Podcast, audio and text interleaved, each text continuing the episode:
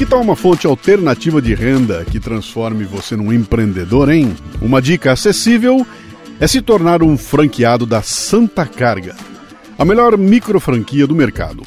Com um investimento inicial de apenas R$ 19.900, você adquire um totem carregador de celular com tela grande para exibir anúncios em vídeo e notícias em tempo real, além de oferecer acesso à internet via Wi-Fi próprio. Instale seu totem em locais movimentados como shoppings, oficinas, padarias ou lojas e venda espaço em anúncios em vídeo para comerciantes locais.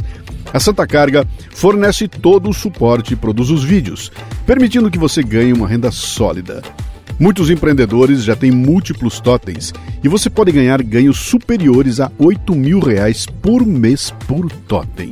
Tudo isso sem precisar gerenciar estoque, contratar funcionários ou pagar aluguel. Acesse santacarga.vip para obter mais informações. Mencione lá que você é ouvinte do Café Brasil ou do Leadercast e ganhe um bônus de mil reais. Abra seu próprio negócio com uma das franquias de crescimento mais rápido no Brasil, a Santa Carga.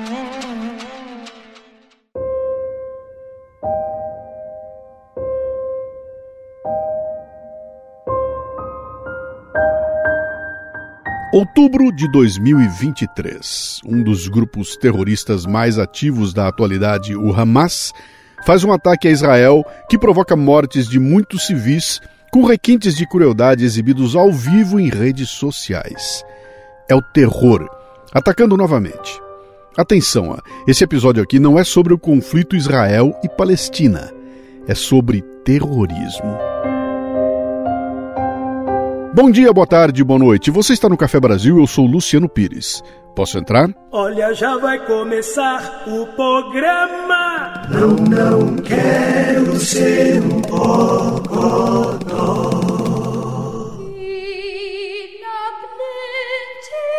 Bom dia, boa tarde, boa noite, Luciano Pires. Minha equipe, Ace Camargo e todo mundo. É... Sou um ouvinte do Café Brasil, não é de hoje. Sou um ouvinte do café com leite. Por sinal, por incrível que pareça, geralmente tomo café preto, mas agora eu tô tomando um café com leite. É... Me chamo Isaac, tenho 31 anos, sou aqui do Rio de Janeiro. É... Sou jovem que descobriu o Café Brasil há uns dois anos, três anos. Tenho tentado acompanhar tudo. É... Particularmente acompanhei bastante do Café com Leite, o projeto, o começo. E sou entusiasta. mas estava aqui agora ouvindo o Café com Café Brasil, né? 894. E eu sempre aqui com os meus amigos quando eu tô falando, eu falo sobre o que o Luciano abordou aqui sobre a queda do QI. É, eu recentemente, né? Eu sempre fui um destaque na, na escola e tal, nada excepcional, mas sempre tive notas que iam bem.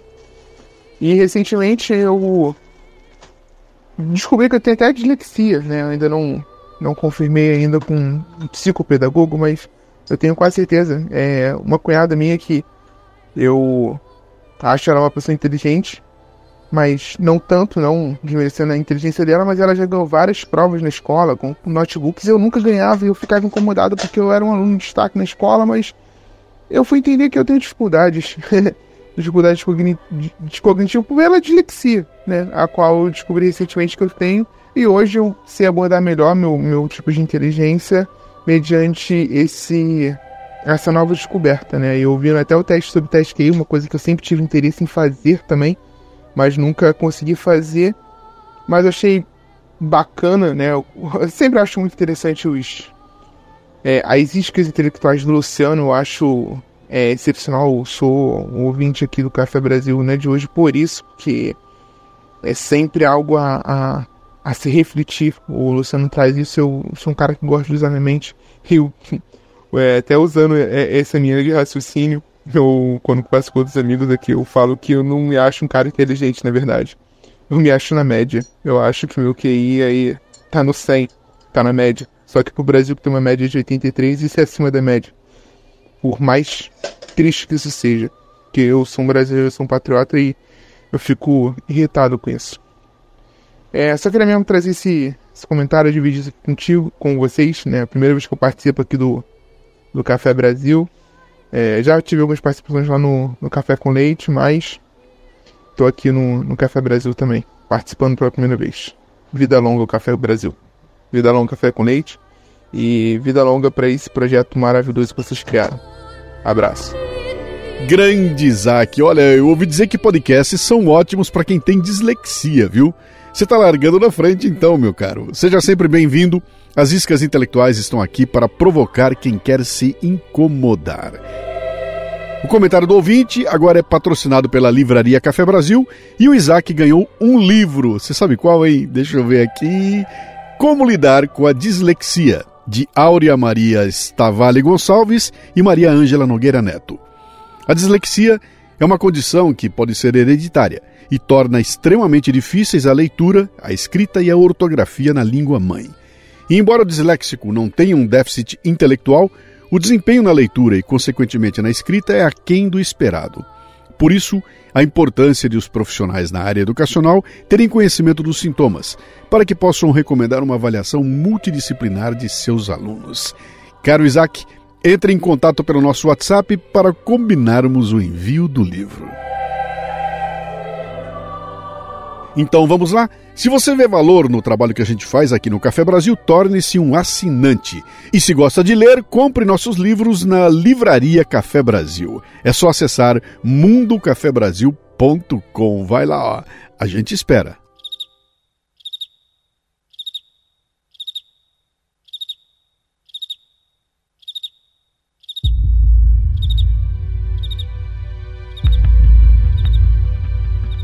Munique setembro de 1972. A cidade estava em festa com a realização das Olimpíadas, que retornavam para a Alemanha pela primeira vez desde 1936. No dia 5 de setembro, o Setembro Negro, uma organização que buscava a independência da Palestina e a destruição de Israel, invadiu a Vila Olímpica, onde a delegação israelense estava hospedada. Durante a invasão, dois membros da equipe israelense foram mortos e nove foram feitos reféns. Os terroristas exigiram a libertação de mais de 200 prisioneiros palestinos e dois líderes do grupo Bader Meinhof, uma organização terrorista alemã. Eles também pediam um avião para fugir da Alemanha. O atentado parou não só as Olimpíadas, mas o mundo, que assistiu ao vivo pela TV as horas e horas de negociações até o governo alemão concordar em fornecer um avião. Com os nove reféns, os terroristas se dirigiram até o aeroporto, onde as autoridades alemãs pretendiam surpreendê-los. Mas a operação, feita de forma confusa e descoordenada, falhou e todos os nove reféns israelenses foram mortos pelos terroristas. Esse evento trágico destacou a necessidade de medidas de segurança mais rigorosas em grandes eventos esportivos e aumentou a determinação global em combater o terrorismo em todas as suas formas.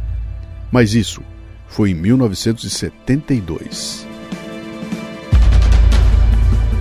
De lá para cá tivemos dezenas de ações terroristas no mundo, até que em 2001 aconteceu a mais espetacular de todos os tempos: o atentado às Torres Gêmeas em Nova York.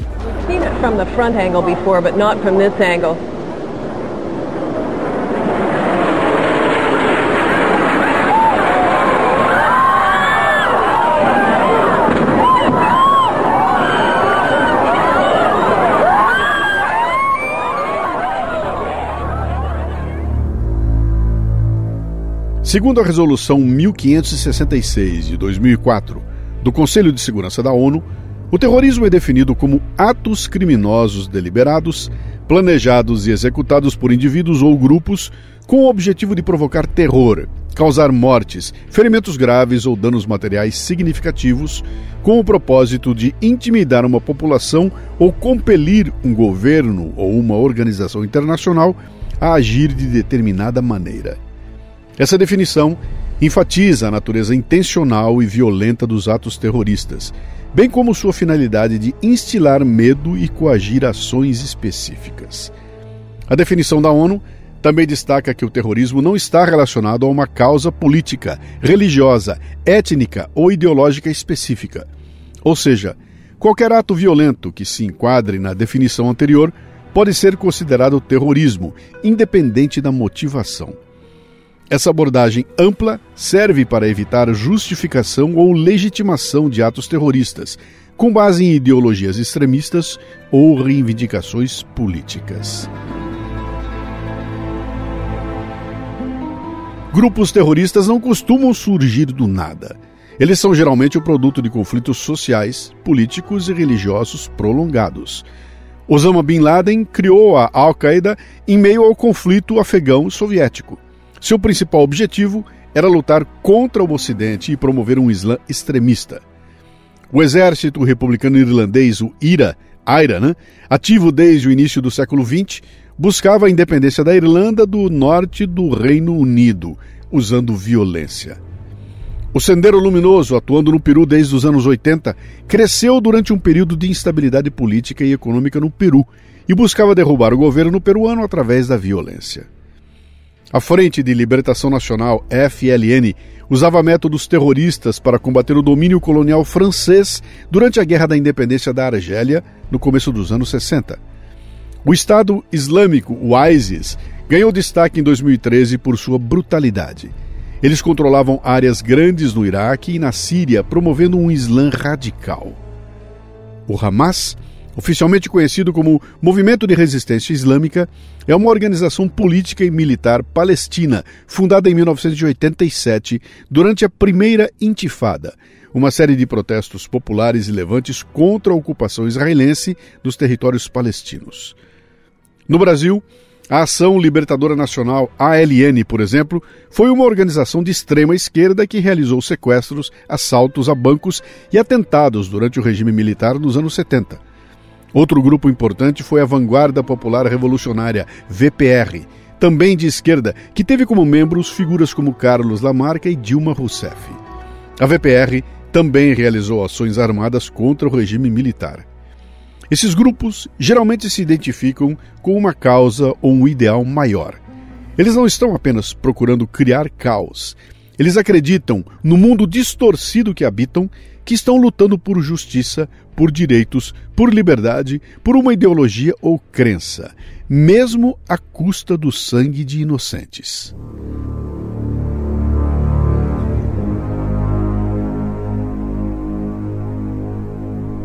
Mas se Bin Laden arquitetou um ato espetacular, transmitido pelas TVs de todo o mundo em imagens inesquecíveis, o Hamas inovou ao produzir e divulgar suas próprias imagens.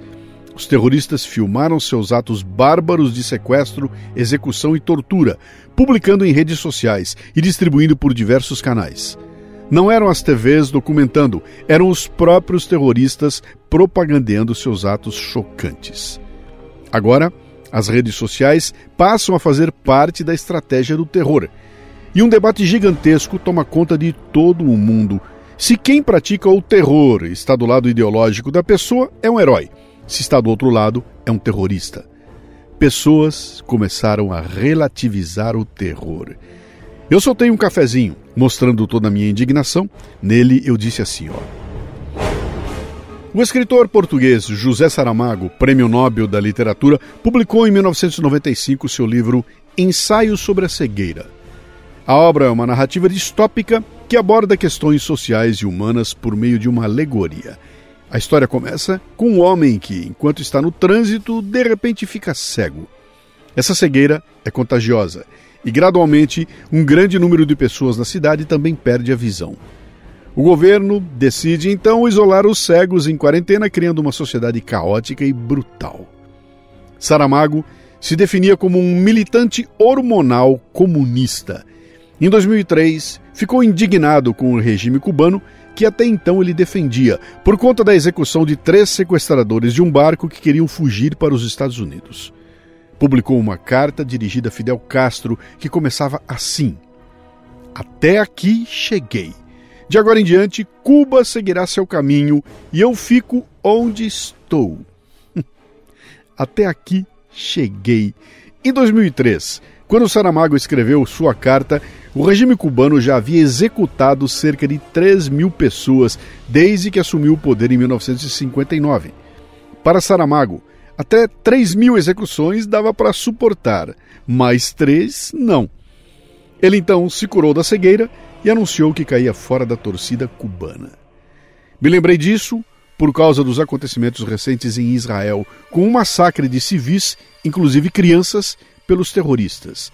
Eh, deixe-me repetir bem claro aqui, ó. Terroristas palestinos do Hamas. Uma barbárie sem justificativa moral, ética, humanitária e religiosa que a respalde. Um crime de ódio racial que eu torcia para que não assistíssemos mais.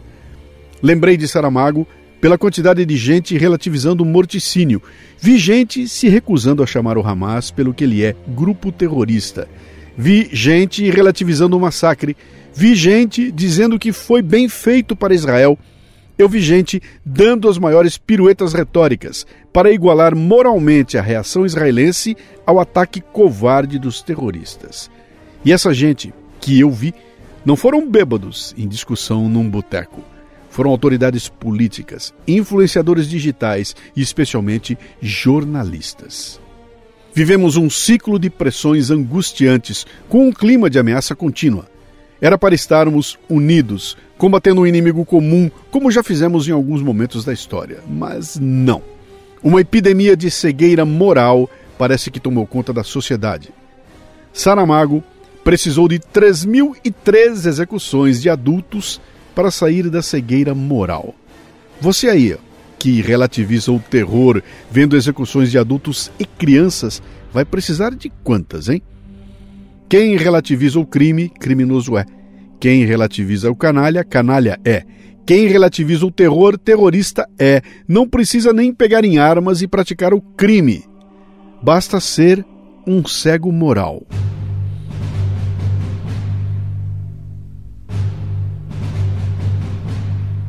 Olha, muito foi escrito e discutido sobre os ataques do Hamas. Felizmente por gente sensata também, como Gareth Cliff, que é uma personalidade do rádio e televisão da África do Sul.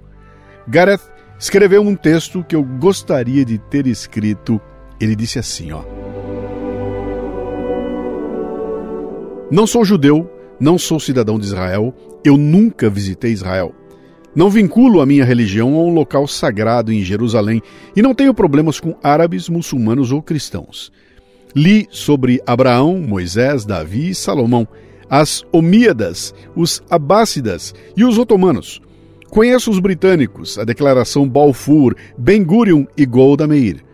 Conheço um pouco sobre a Guerra dos Seis Dias e a Intifada.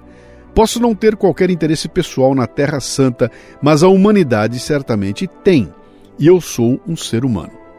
As mulheres, os homens, as crianças, os idosos e os soldados que foram raptados, torturados, violados, humilhados e assassinados no sábado pelo Hamas em Israel também eram seres humanos. Aqueles que fizeram isso com eles não são. Imagine que tipo de ginástica racional e moral você tem que fazer para justificar o assassinato a sangue frio de adolescentes em um festival de música ou observar uma criança, talvez de cinco anos, sendo cutucada com um pedaço de pau e chorando por sua mãe em hebraico, enquanto crianças da mesma idade riem e zombam dela? Não sabemos o destino daquela criança, e pelo que sabemos, o que se seguiu pode ter sido muito pior. É depravado. Até mesmo entrar numa conversa sobre esses fatos vergonhosos, com uma réplica ensaiada sobre o território de Gaza ser uma prisão ao ar livre, cheira a falência moral. Se você lamenta e grita sobre a sua terra, dignidade, direitos, opressão e pobreza, mas está disposto a assassinar, estuprar, sequestrar, torturar ou humilhar crianças, então não preciso ouvir seus motivos. Quando as imagens de vídeo, as fotografias e as histórias da carnificina de sábado não provêm da propaganda israelita, mas dos próprios terroristas do Hamas, então como posso interpretar qualquer outra coisa senão que eles querem crédito por essas atrocidades? Querem que eu saiba que eles fizeram isso. Querem que eu saiba que estão orgulhosos disso. Querem que eu os veja como realmente são. Então, se você invadiu a embaixada de Israel em Londres, agitando bandeiras palestinas e pedindo genocídio, se você foi a Times Square para celebrar uma vitória da descolonização contra o apartheid de Israel, Se você cantou junto os cânticos Gás nos Judeus, na ópera de Sydney, ou pendurou uma bandeira palestina, um colono, uma bala, na ponte Greystone em Joanesburgo, então você está me dizendo quem você é. Bem, eu escuto você, e você é meu inimigo. Sou uma daquelas pessoas que acreditam que a civilização é uma coisa real e resisti ao veneno dos relativistas morais dos departamentos de humanidade das universidades de todo o Ocidente, que pensam que ser matizado sobre a ideia da civilização versus barbárie é um sinal de habilidade intelectual ou autorreflexão crítica. Mesmo após uma investigação superficial dessas pessoas ou de suas posições, você encontrará todos os sinais de inteligência pedestre e olhar egocêntrico para o umbigo combinados com uma fetichização da vitimização e sempre concomitante falta de humor. Eles também são seus inimigos. É sempre interessante notar que apenas as democracias liberais ocidentais toleram e dão apoio aos argumentos e posições mais hediondos nos protestos públicos. Não se poderia fazer piquetes ao lado de coisas bastante louváveis, como educação para as meninas no Afeganistão talibã os direitos dos homossexuais na Síria ou contra a pena de morte na Arábia Saudita. Os ayatolás do Irã não permitiram que as mulheres protestassem contra o hijab sob ameaças de violência. Mas Londres, Nova York, Sydney e até Joanesburgo irão abraçar marchas onde as pessoas apelam ativamente ao genocídio. Não é assim que aliados se comportam. Talvez, quando a poeira baixar, possamos examinar as ligações insidiosas entre o esquerdismo anglo-americano e o antissemitismo. Entre a Europa, que nunca levou em conta o que aconteceu no Holocausto, e as suas crescentes populações muçulmanas. E entre regimes ignorantes como o meu da África do Sul e a sua determinação em resistir ao lado dos piores violadores dos direitos humanos no Médio Oriente. Por enquanto, não é nenhum grande mistério que isto não tenha nada a ver com a existência do Estado de Israel e tudo a ver com ódio aos judeus. Aquela grande e purulenta ferida no lado da humanidade de onde flui todo o preconceito. Está lá há milhares de anos e cada vez que pensamos que foi curada, algumas monstruosas garras coletivas abrem-na novamente. O Hamas não está escondendo a bola. O seu líder, Ismail Haniyeh, escondido em segurança lá no Catar, deixou isso claro. Ele celebrou os judeus mortos e não a conquista de territórios nem as vidas de Gaza salvas. Receio que existam apenas dois lados nessa guerra: os seus aliados e os seus inimigos. No dia 11 de setembro de 2001, eu sabia de que lado estava. Sinto o mesmo hoje. Café Brasil.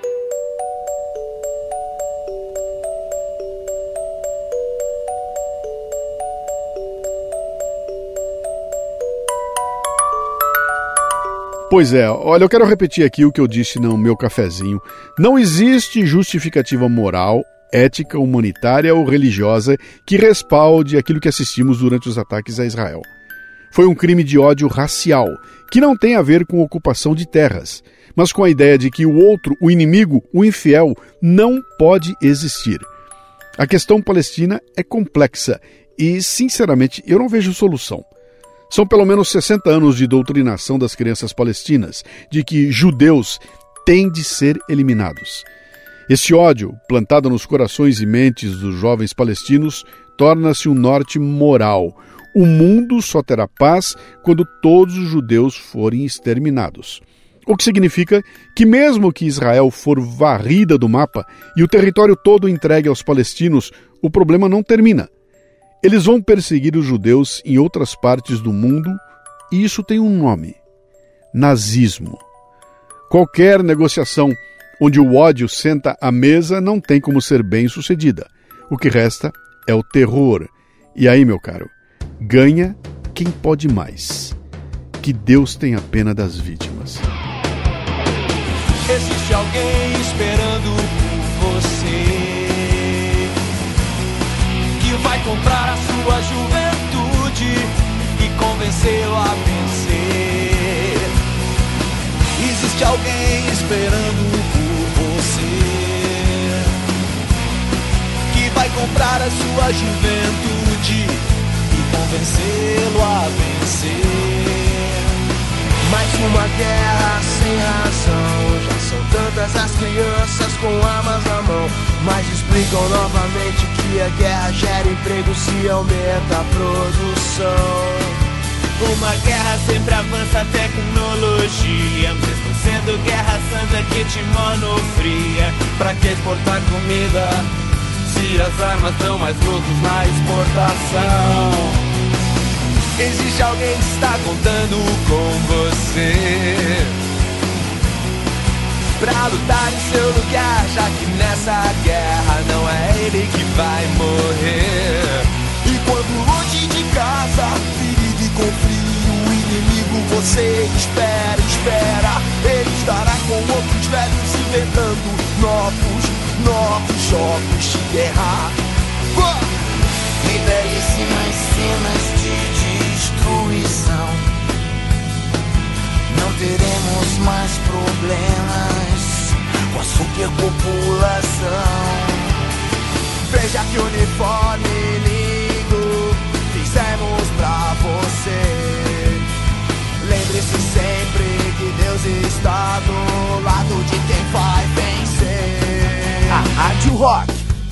Nenhum motivo explica a guerra, nem a grana, nem a ganância, nem esperança, nem ideal, nem vingança, nem avanço industrial, nem em nome do bem contra o mal Nenhum motivo explica a guerra. Nem a sede de poder, nem o medo de perder, nem a ira, nem a mentira, nem a conquista territorial. Nem cobiça, nem controle populacional. Nenhum motivo explica a guerra, nem vergonha, nem orgulho nacional. Nem a crença, nem a defesa, nem a raça, nem a fé Nenhum motivo explica a guerra. Ninguém tem que fazer o que não quer. Ninguém tem que seguir o que não crê. Ninguém precisa ser o que não é. Existe alguém que está contando com você. É assim então ao som de O Senhor da Guerra, sucesso do Legião Urbana, aqui numa gravação especial para a Rádio 89 FM em 2003, com todo mundo que vamos saindo apreensivos o senhor da guerra não gosta de crianças. Ele estará com outros velhos, inventando novos jogos de guerra. Como eu disse no início, este episódio aqui não tratou da questão do conflito Israel e Palestina, tratou de terrorismo. Se você não entendeu, é porque já escolheu um lado.